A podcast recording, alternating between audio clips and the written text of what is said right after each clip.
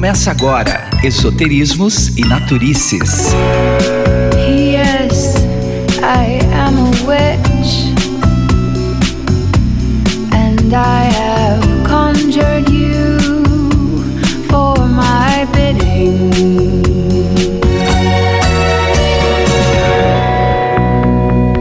começa agora a continuação do nosso episódio sobre os chakras.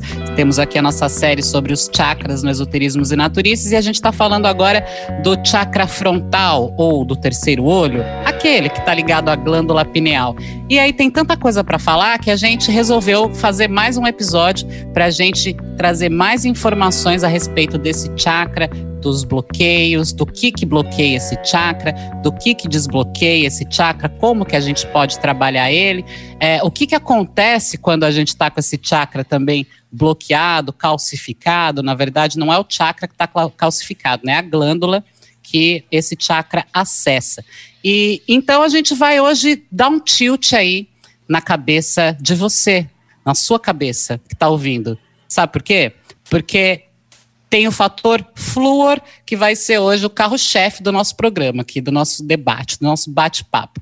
O flúor fisicamente e o flúor metafisicamente. Você, obviamente, já ouviu falar que o flúor é como se fosse um veneno, não só para a nossa glândula pineal, não é mesmo? Porém, o Pedro, que é um exímio especialista em cristais, vai mostrar para gente o que, que o flúor pode fazer metafisicamente para a nossa glândula pineal. Então, é isso. Estamos aqui os nossos três cavaleiros do Apocalipse durante o Apocalipse, Natália Birkholtz e Pedro Pavan. Oi, pessoal. Olá, pessoal. Muito bom dia, boa tarde ou boa noite. Não sei que horas que você está aí sintonizando com a gente, mas vamos que vamos. Eu adoro falar dos assuntos malucos, polêmicos ainda por cima, então vamos juntos. Uh! E aí, pessoal, prazer estar aqui com vocês. Sempre vamos destrinchar hoje, então, chakra frontal, né? O famoso terceiro olho. É o chakra mais famoso, né? Eu acho. É, porque as pessoas, quando elas querem, elas começam a ter essa coisinha de despertar, né? Elas começam, a primeira coisa, ah, o terceiro olho, né? Porque como ele é a ponte entre o mundo físico e o metafísico, né? Aquela coisa de, ah, eu vou me conectar com a espiritualidade. Mas, na verdade, às vezes, a gente sempre começa a se interessar por esse chakra, mas porque a gente está querendo, ah, é o chakra da intuição, ah, então eu quero deixar minha intuição para saber se eu vou naquela festinha hoje, se eu não vou, sabe, se eu vou lá, tento aquele emprego, se eu não, se eu não tento, é mais ou menos assim, né, que a gente acaba conhecendo esse chakra, né, Olha, eu nunca pensei em usar o meu chakra para saber se eu vou numa festinha ou não, se eu vou naquela entrevista de emprego ou não, mas em termos gerais, genial, né? Afinal de contas, quando a gente vai trabalhando a energia desse chakra, tem uma, existe uma tendência de nós irmos ampliando a nossa captação, vamos dizer, sensitiva, mediúnica, principalmente da parte intuitiva. É, à medida que a gente vai desenvolvendo esse canal da consciência, a intuição vai se potencializando. Então, achei legal isso. É que, como eu sempre volto a parte do estudo e da prática energética e espiritual para o desenvolvimento da energia interna, às vezes eu esqueço até como isso pode ser utilizado no dia a dia para as coisas simples, como justamente essa, né? Às vezes uma sensação estranha que você sente andando na rua, opa, acho que eu vou mudar de rua ou coisa e tal, sabe? Esse tipo de coisa. Muito legal, muito bom, muito bom. É que, na verdade, né, a intuição ela serve meio para isso, né? Para a gente trazer para nossa realidade para convergir tudo, né? A, convergir a, as, o que a gente sente com a nossa vida, né?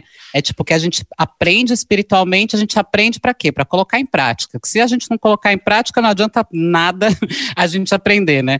Assim, até adianta se a gente passar isso pro coleguinha, né? Mas se a gente não colocar em prática, não adianta, né? Fazer o faço que eu digo, não faço o que eu faço, não serve muito nessa situação, né?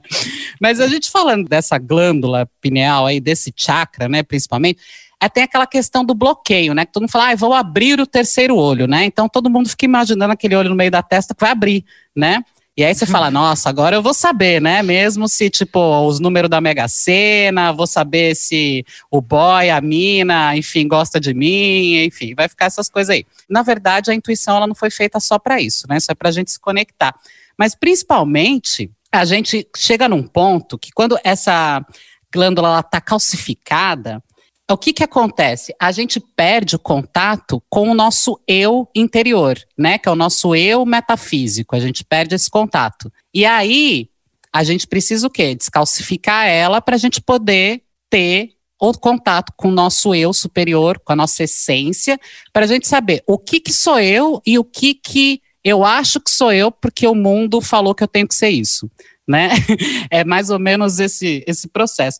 Essa glândula, ela começa fisicamente, ela calcifica aos 17 anos. E aí o que acontece? Quando ela calcifica, a gente acaba ficando mais suscetível a receber informação de fora, né? Então, por exemplo, se a Natália falar alguma coisa, eu falo, ah, legal, então vou fazer isso também. Aí faço. Aí o Pedro fala outra coisa, ah, legal, isso aqui, vou fazer. Aí você que está aí ouvindo fala, ah, Paula, faz só que eu falo, ah, tá bom, vou fazer. E de repente, a Paula, o que, que a Paula fez? Que ela acha que é dela nada, né? Ela só foi fazendo o que as pessoas foram falando para ela fazer. Então é mais ou menos isso que acontece. A gente acaba ficando suscetível a essa manipulação externa, né? A gente acaba não pensando por nós mesmos, não conhecendo nós mesmos. Então é como se fosse fechar o portal do autoconhecimento. Pois, e esse, essa calcificação da pineal que você mencionou aos 17 anos, pessoa muito nova, né, para passar por isso. Eu li um estudo aí na internet falando que quase metade dos americanos experimentam a calcificação da pineal aos 18 anos pelo excesso de junk food. Sim, sim, porque todos os alimentos,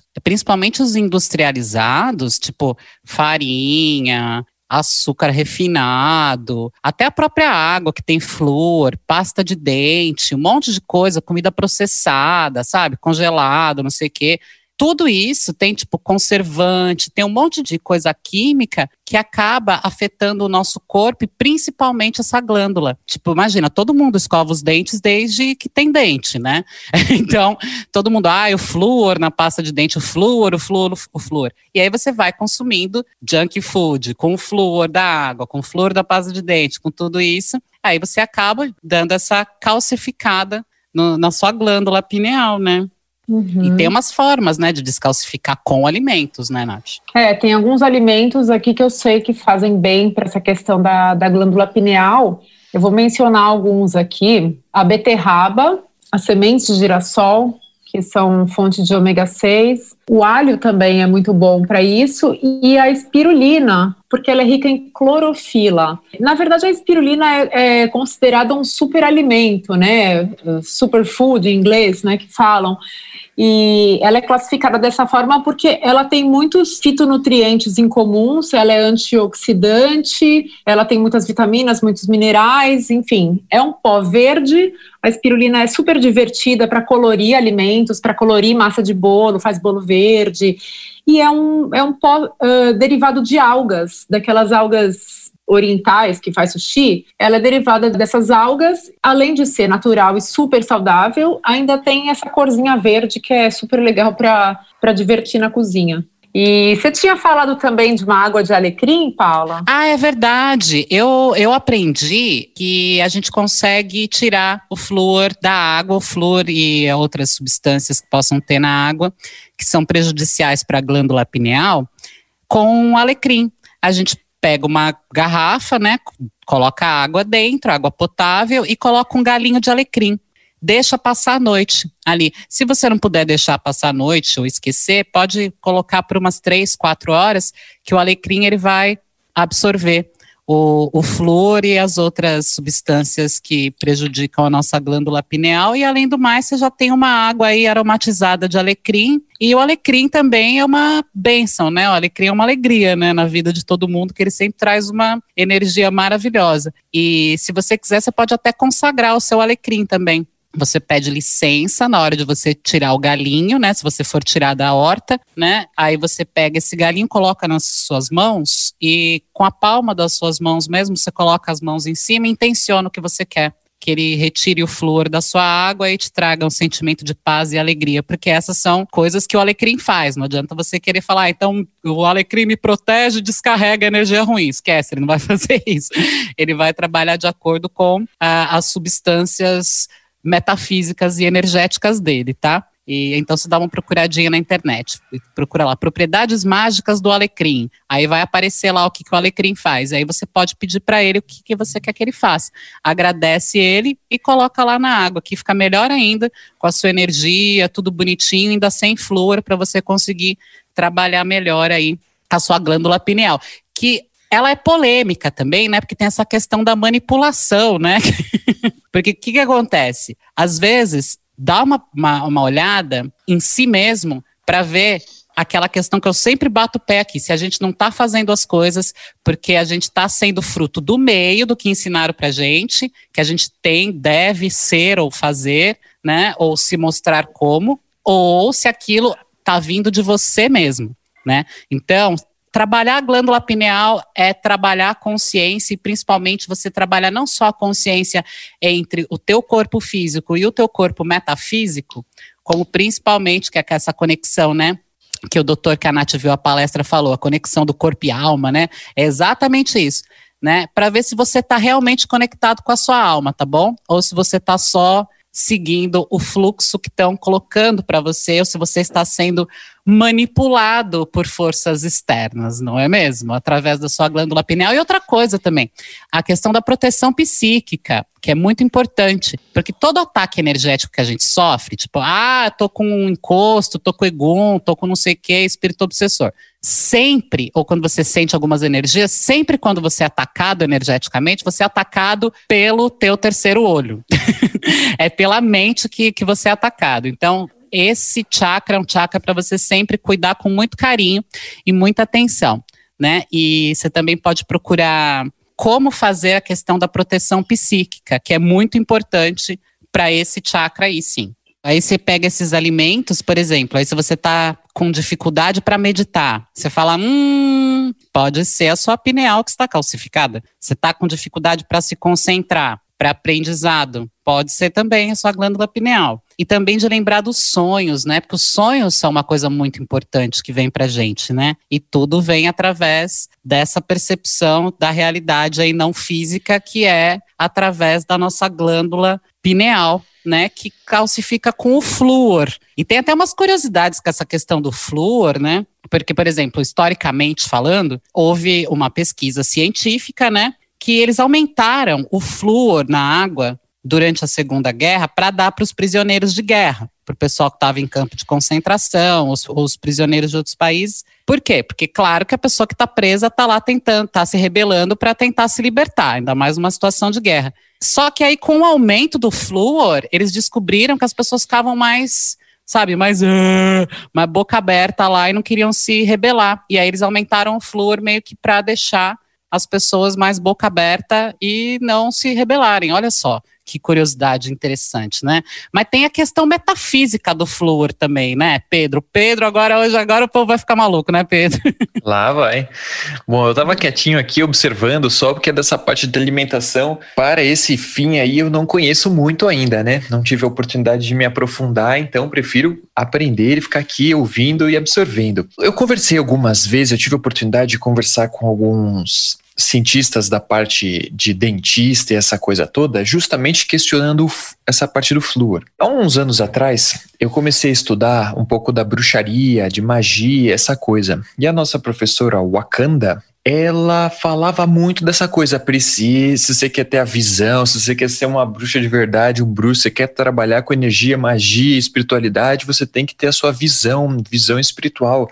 Como é que você vai trabalhar com espírito se você tem medo do espírito? Como é que você vai trabalhar com espírito se você não escuta nem vê os espíritos? Então, espiritualidade, você precisa buscar o desenvolvimento disso para você ter uma comunicação clara com entidades, sejam essas positivas ou negativas, saber distinguir uma coisa da outra. E quando a gente pensa nesse chakra frontal como um captador, e não só captador, mas como tradutor desses estímulos é, sensíveis, sutis, para o campo cognitivo, ou seja, o chakra frontal é o que faz toda a análise do que todos os chakras estão puxando, trazendo para o nosso cérebro, e ali ocorre o processamento disso, que pode se traduzir na forma de imagens, sensações, percepções. Então, tudo isso está integrado. E aí a nossa professora falava muito da questão, precisa parar com o flúor, precisa cortar o glúten, porque tudo isso atrapalha o processo de desenvolvimento da pineal, vai ajudando a calcificar cada vez mais a glândula pineal e isso vai atrapalhando, vai desconectando isso, isso, isso, isso. Então, quando a gente aprofunda da onde foi vindo isso, e aí fazendo a ponte com a questão odontológica que eu fui pesquisar, historicamente é, surge a necessidade de pôr o flúor aí na água, essa coisa toda, porque não tinha-se a cultura da higiene bucal como se tem hoje. Então, em determinado momento do desenvolvimento da humanidade, foi um salto positivo pôr o flúor aí que combate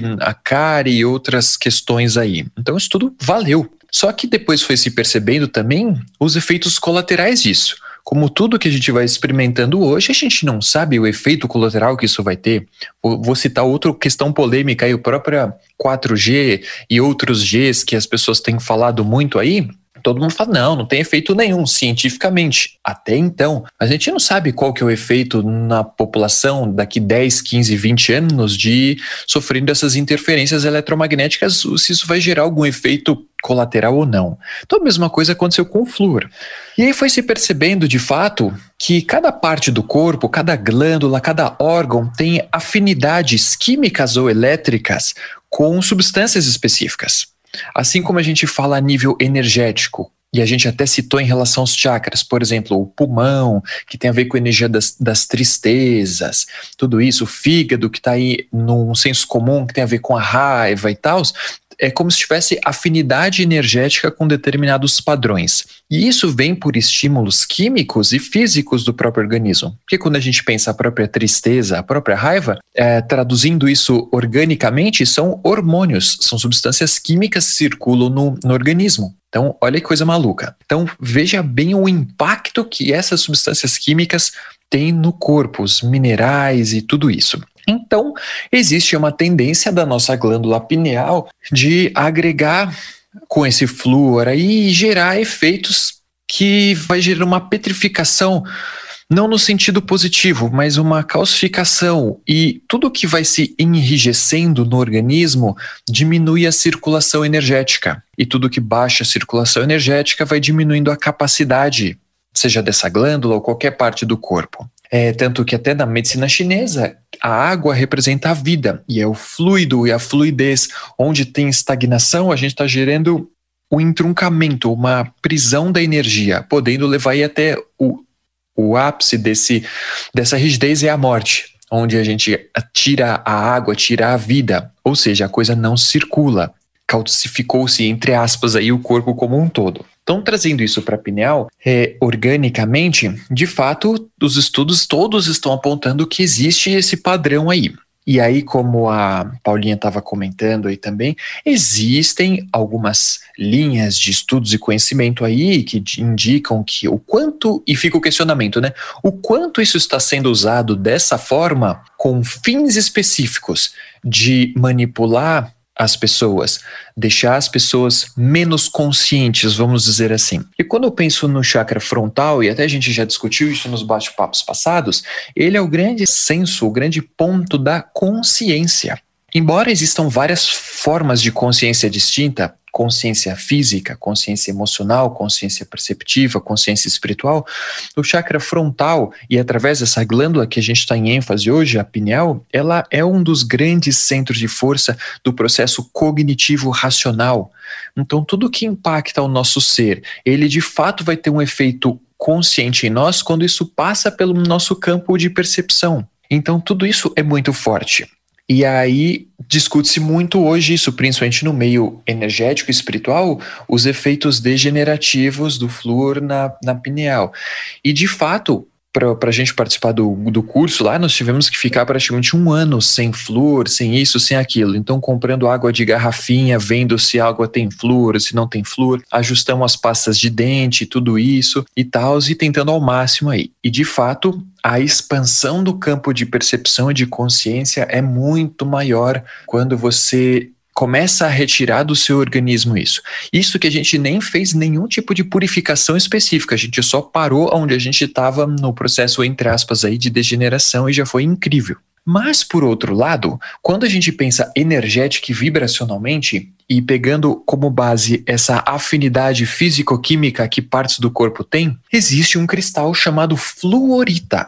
A fluorita, como a gente imagina pelo nome, ela tem flúor na sua composição. Na verdade, ela é um fluoreto de cálcio, é cálcio com flúor.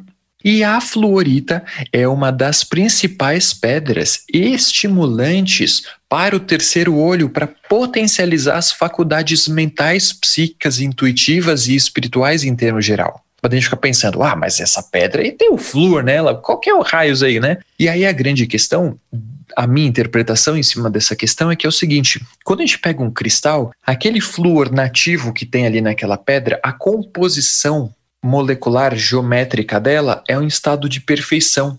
Então ela irradia um estado, um campo de harmonia e perfeição dentro daquele cristal, dentro daquele mineral. Então, quando a gente trabalha uma fluorita ou outro cristal qualquer sobre o terceiro olho, o campo energético do cristal num padrão harmônico está influenciando vibracionalmente padrões harmônicos daquela glândula, daquele chakra, daquela parte do corpo em que eu vou trabalhar com o cristal. E se a pineal já tem uma sensibilidade à energia do flúor, se eu estimulo essa pineal com um gradiente de flúor harmônico, isso desencadeia um processo de harmonização da nossa própria glândula através da energia do cristal. Olha que coisa fantástica. E hoje em dia, Existem estudos, até mesmo são da USP, dos cientistas brasileiros, estudando e tentando entender a pineal, porque até hoje, tecnicamente, em escala global, ninguém sabe efetivamente qual que são as funções totais funções da pineal no corpo humano. Tipo, para que serve a pineal? Até hoje não se sabe claramente. Entende-se que tem alguma coisa a ver aí com questão hormonal, entende-se que tem alguma coisa a ver com qualidade do sono, ou regular algumas funções do sono e tal, mas é muito ainda ínfimo o estudo que existe sobre isso. E aí, recentemente, recentemente, coisa de uns 5 ou 6 anos já se fala disso, mas descobriu-se dissecando a glândula pineal de pessoas que já tinham é, feito sua passagem, que doaram o cérebro para o estudo, eles descobriram que algumas glândulas pineais tem um tipo de cristalização específica. Ao redor da pineal começa-se a criar uma cristalização de óxido de apatita. Ou seja, a glândula pineal começa a cristalizar, formando uma crostinha de cristais ao redor dela. E o mais interessante é que é o seguinte: dentro das pessoas que foram estudadas, aquelas pessoas que tinham mais contatos energéticos, mais contatos mediúnicos, se desenvolviam nesse campo, vamos dizer, metafísico e consciencial, quanto mais avançado a pessoa era dentro desse tipo de segmento, maior a quantidade de cristalização de óxido de apatita. Ou seja, uma pessoa que se desenvolve bastante nas suas faculdades mediúnicas e o desenvolvimento pessoal, energia, essa coisa toda, começa a cristalizar até fisicamente a glândula da consciência. Olha coisa fantástica. E isso potencializa muito a energia de conexão das pessoas. E olha que bacana, se a gente pensa aí que provavelmente tem uma estrutura genética que deve ditar isso, mas independente do processo genético, a nossa prática constante e elevação da consciência vai ajudando na adaptação física e morfológica do organismo. E isso faz com que a nossa pecinha física tenha uma maior capacidade para captar, entender, traduzir e interagir com esses estímulos que nós chamamos hoje de espiritualidade. Então, como um grande resumo de tudo isso que a gente está falando, olha como é essencial, fantástico o trabalho e desenvolvimento da nosso terceiro olho, da nossa capacidade consciente. Eu não entendo o terceiro olho só como uma coisa de ah, visão ou espiritualidade. Não. Acima de tudo é consciência. Porque você pode fazer um desenvolvimento profundo da energia do seu chakra frontal sem você necessariamente ver as assombrações ver as entidades espirituais. Então não é a, a, evolução espiritual não é o fenômeno. Ah, estou vendo, estou mexendo um objeto com a força da minha mente. Isso é irrelevante. A grande questão é o quanto está sendo feito o trabalho de conscientização interna do seu próprio processo. E, ou seja, o quanto você consegue perceber e observar dentro de você mesmo tudo isso que a gente vem desenvolvendo em todos os chakras. Como é que está a sua qualidade em relação ao seu corpo físico, a sua sexualidade, a sua troca com os outros, a sua interação, seu ego, sua personalidade, seus sentimentos, sua interação com o mundo, a sua fala, a sua expressão, sua conexão, sua espiritualidade, seu desenvolvimento consciencial. Então, creio que tudo isso está conectadíssimo. E curiosamente, a fluorita é uma pedra fantástica que faz um pouco de tudo isso que a gente está falando. Olha que incrível essas correspondências tendências que existem na nossa natureza. E é maravilhoso, inclusive, que você tocou nesse assunto, né? Principalmente da questão da consciência, né? Do terceiro olho, que, que basicamente ele foi feito para isso, né? para nossa consciência. E outra coisa que eu queria falar é que de repente, assim, você tá aí ouvindo, você falou, ah, tá. Então o Pedro tá falando aí de conexão com a espiritualidade, da gente ver as assombração, ver os espíritos, não sei o quê, né? Ah, então assim, eu não tô vendo nada, não tô ouvindo nada. Eu acho que realmente a minha glândula tá tá calcificada e eu não tô vendo nada. Não é assim, tá? Porque existem vários tipos de mediunidade e assim, não são todos os médiums que enxergam as entidades.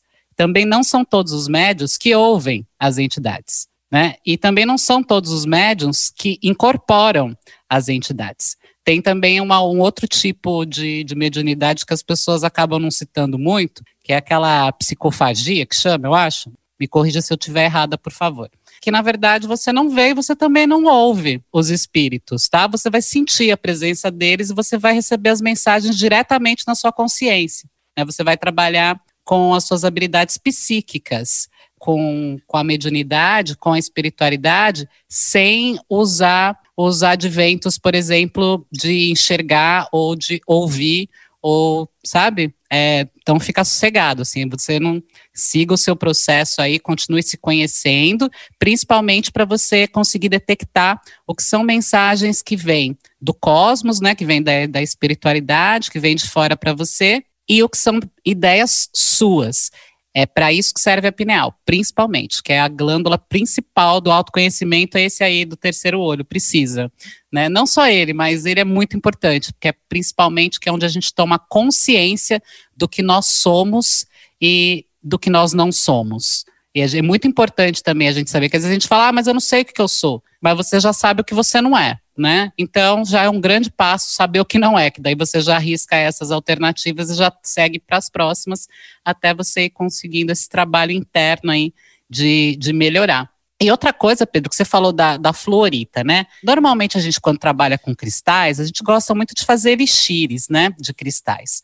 E aí fica aquela dúvida, né? No meu entendimento, eu faria, por exemplo, um elixir de fluorita indiretamente para o flúor e o cálcio não deixarem flúor na, na, água e nem cálcio na água, porque afinal de contas a pedra acaba soltando alguma substância física se ela está dentro da água, né? O que, que você tem a dizer sobre isso, você que é o especialista em cristais? Olha, Pensando em termos gerais, qualquer tipo de elixir e tudo mais, e até discute-se muito isso, quais pedras são tóxicas, quais, quais pedras não são tóxicas. Basicamente, o que, que faz um cristal ser tóxico? A composição química dele. Existem vários elementos químicos que são extremamente nocivos para a saúde. Por exemplo, o enxofre, o amianto, o realgar, que é, o, que é arsênio, enfim, chumbo se a gente vai ver, são metais pesados, geram radicais livres, são moléculas que o corpo não reconhece. Então é complicadíssimo isso. Quando a gente vai fazer um elixir, a gente tem que avaliar tudo isso. E aí tem uma grande questão também que é, que é a seguinte: algumas pedras, por exemplo, água marinha, ela tem alumínio na sua composição. O alumínio é extremamente tóxico para o organismo. Mas daí a questão é ver o seguinte: qual é o estado em que aquele alumínio está no mineral? Se ele já está fechadinho, completo, ou seja, suas ligações todas já estão estabelecidas, aquele alumínio não vai ser exatamente tóxico para o corpo.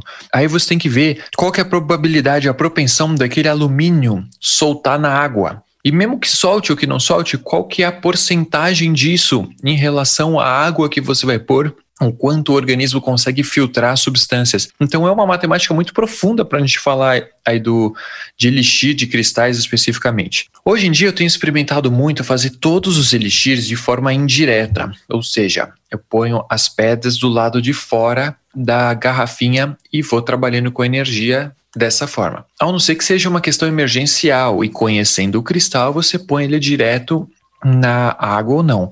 Então eu faria o do, do, do Florita, eu gosto muito, faço muito elixir com Florita, mas sempre ele de forma indireta, para imantar essa água com esse padrão vibracional. Porque o que a gente está falando no campo metafísico não é da substância química em si, a gente está falando do padrão da vibração que aquilo emite. E nós sabemos que a água é um, é um meio que absorve muita memória vibracional. Então, se você tem uma água equilibrada vibracionalmente e você estimula ela positivamente, essa água vai ficar com a memória positiva daquilo. Então, quando você ingere aquela água para o seu organismo, é ela que você está usando para todo o sistema. Saquei.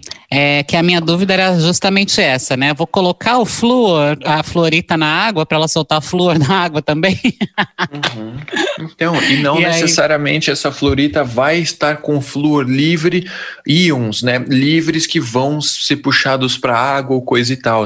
É tudo tem, então aqui é tudo um monte de reações químicas e isso tem que as condições específicas que isso acontece e tal. E depende de mineral para mineral. Se você pega uma crisocola e bota na água, a crisocola é uma oxidação muito tóxica do cobre. Ela vai soltar isso, a água inteira vai ficar verde com cobre, tipo, é extremamente tóxico. Você vai tacar um realgar na água, sulfato de arsênio. Pensa a periculosidade desse cara. Quer se matar, já sabe aí, hein? pois é, olha só. Enfim, Então, Pedro, na dúvida, se eu quiser fazer um elixir de cristais, o ideal é fazer o elixir indireto, que seria com a pedra fora da jarrinha de água. Ela fica ali ao lado. sim, a ideia é essa. Aí vai funcionar perfeito, vai funcionar do mesmo jeito, a gente sempre faz assim, é ótimo. Legal. Ô Pedro, tira uma dúvida que um dia eu estava conversando com a Nath a respeito dos cristais, quando eu aprendi um monte de coisas e tal, né? E a Nath fez até um post super bacana lá no blog do Naturices, dá uma olhada lá para ver sobre cristais. Olha lá também, Pedro, que tem indicação para te procurar, caso a gente precise de ajuda. E uma das dúvidas, que olha só que incrível, que eu tinha até comentado com a Natália que eu fiz isso. Quando eu aprendi, eu fiz o curso, eu aprendi a gente colocar a jarra, né? Colocar uma ponta de cristal virada para a jarra e o cristal que a gente quiser trabalhar, seja ele qual for, fluorita, malaquita, whatever, põe ali atrás do- da ponta de cristal, né? Eu aprendi assim. Tá, anotei assim. Por algum motivo, eu por meses fiz o, fiz o elixir com os cristais invertidos. Eu coloquei o cristal em questão na frente, atrás eu coloquei a ponta de cristal apontando para o cristal e apontando para a jarra, né? E até que uma amiga viu e falou assim: não é por nada, não, mas acho que você está fazendo errado, né? Eu falei, não, mas eu anotei, né? Eu acho que tá assim mesmo. Eu fui checar a anotação, anotei três vezes corretamente e pratiquei erroneamente todas as vezes, né? Aí o que eu queria saber de você, Pedro, é o seguinte: interfere essa questão de eu colocar a ponta de cristal na frente ou atrás do cristal em questão que eu quero energizar aquela água? Interfere 100%, porque o cristal de quartzo ele tem as seguintes propriedades: ele recebe energia, armazena energia, potencializa, expande e direciona a energia, uma ponta de quartzo. Então ele recebe a energia pela base e aí ela vai subindo essa energia, potencializando, tá, tá, tá, carregando e ela é direcionada pela ponta. Por isso você põe a ponta para a jarra porque ela vai puxar pela base do cristal, aquela vibração do cristal que você quer, e vai direcionar através da ponta para a água. E a água vai receber como se fosse um feixe laser de energia, a vibração daquele cristal que você está puxando, potencializado ainda. Então, sim, é necessário fazer o ajuste nisso daí para o elixir ficar bacaninha. Bom, tá Mas- vendo, gente? Então vocês É. estão ouvindo, não façam como eu, hein? Anota Isso. certo e faz errado. Alinhe o cristal. Pensa que a ponta do cristal é onde você vai direcionar a energia. Então, você vai direcionar para a água, você põe para a água. Aí, outra coisa, não necessariamente você precisa do cristal de quartzo para puxar energia. Porque se você deixa os cristais próximos à jarra, ou o copo d'água que você vai fazer, o campo do cristal vai interagir com o campo da água naturalmente. Talvez você precise deixar um tempinho a mais aí com a ponta, mas vai acontecer do mesmo jeito. Então fica aí a dica, antes de dormir já coloca a aguinha na jarra, coloca os cristais em volta, caso você não tenha ponta de cristal. No dia seguinte já pode se acabar aí no elixir de trabalhar o que você precisa trabalhar, né? E para você saber o que você precisa trabalhar, para não sair colocando qualquer cristal e sair, né, desequilibrando toda a sua energia, sempre procure por um profissional. O Pedro, ele pode falar para você quais são os cristais perfeitos para você trabalhar o seu processo especificamente, porque o processo de cada um é aquilo, né? É subjetivo e é individual e intransferível. Cada um tem o seu. A pedra que pode ser maravilhosa para mim pode não ser para você. neste momento. Então, procure sempre um profissional antes de sair fazendo os testes. Siga a sua intuição, sim, né, que é muito importante, mas saiba que às vezes você pode seguir a sua intuição, pode errar no cristal e pode desequilibrar alguma energia ali, né? Eu só queria fazer um, um complemento aqui para essa questão do, do flúor e da glândula pineal, que eu quero indicar para os nossos ouvintes escutarem, assistirem é, uma palestra que está no YouTube do Dr. Sérgio Felipe de Oliveira. Se você colocar no YouTube Dr. Sérgio Felipe de Oliveira, glândula pineal, palestra, você vai encontrar. É uma palestra bem interessante. Ele é um médico, né, um psiquiatra, e ele passou por uma experiência de quase morte, né? Ele fala que ele viu a morte e voltou. Ele conta essa história na palestra e, e é muito interessante porque ele fala da glândula pineal de uma forma mais técnica, né? Como um, como um médico, um psiquiatra, mas ele também tem essa coisa da espiritualidade muito forte e ele coloca a pineal como a união do corpo e da alma. Então, é uma palestra que eu, que eu indico muito, eu gostei muito. E acho que todo mundo devia assistir. E Como que ele chama? Doutor Sérgio Felipe de Oliveira, para assistir no YouTube. E ainda falando da questão do flúor, né? Eu descobri o ano passado um ingrediente, alguns ingredientes, na verdade, eu formulei um creme dental, sem flúor, obviamente, que eu tenho usado e o meu dentista me deu nota 10 porque na verdade é meio que um mito, né, que a pasta de dente combate todos os males bucais, né? O, o que importa mesmo é a escovação, é o fio dental, é o jeito como você escova, né? A pasta de dente é um complemento, né? Mas não vamos acabar com aquele mito de que a pasta de dente que resolve o flúor que resolve os problemas bucais. Isso não é verdade, né? Eu estou há mais de um ano escovando os dentes com essa pasta é, caseira que, que a gente desenvolveu, eu e a Lívia. Inclusive, a gente botou para vender lá na Porança Boaria e vendeu super bem. A gente até precisa fazer uma nova leva. E eu vou passar aqui uma receitinha para quem quiser testar, que é muito simples. A gente faz uma base de óleo de coco, esse óleo de coco que você compra aí no, no potinho de vidro, uma xicrinha de óleo de coco, aí você pode colocar uma colher de chá de juá, é o pó de juá, né? Ele é extraído da planta juazeiro, que é uma planta bem comum lá no Nordeste, e ele é o principal ingrediente de um creme dental natural. Ele tem um poder de limpeza bem, bem forte e previne a cárie, previne o tártaro. Então, você coloca lá uma, uma colher de, de sobremesa, de chá de, de pó de juá, e o xilitol também, ele é um substituto natural para o flúor. O xilitol, ele é um adoçante natural e ele é anticárie. Então, parece um açúcar, né? Um, pó, um pozinho assim branco. É, você coloca também uma, uma colher ou, ou, às vezes uma colher de sopa, na verdade, uma colher um pouco maior que o joá, porque o joá não tem um gosto muito bom e o xilitol já dá um gostinho mais, mais docinho. Coloca lá uma colher de sopa de, de xilitol no, no óleo de coco. E aí você pode, tipo, temperar com algumas especiarias, como um pouquinho de pó de gengibre, uma pitadinha de, de pó de canela, meio com o seu gosto, para dar uma disfarçada no, no pó de joá, que é ruim mesmo. E eu pingo por uma xícara de, de óleo de coco, eu pingo uma gota de óleo essencial de hortelã, que também dá aquela, aquela refrescância. Mexe tudo, vai virar uma pasta marrom, boto num potinho de vidro e escovo meus dentes com aquilo. É, no começo é, é, um pouco estranho a, a, textura, né? Não é uma textura de creme dental, mas assim, o pó de com o xilitol são dois ingredientes maravilhosos para a saúde bucal e você consegue escovar os dentes sem flúor. Então, essa receita para mim funciona muito bem. Meu dentista falou que eu tô de parabéns. Amiga, você tá de parabéns não só pelo dentista, né, mas principalmente pelos ingredientes, né, porque são todos ingredientes maravilhosamente naturais, né, que ajudam a gente a descalcificar, né, a nossa glândula pineal também, né? Além da escovação, tente não consumir tantos alimentos processados, né? O que a gente faz em casa é sempre melhor e principalmente, por mais que você veja alimentos que estão lá escrito na embalagem, que é não sei o que, é saudável, toma sempre cuidado para ler os ingredientes com bastante cuidado. Exatamente.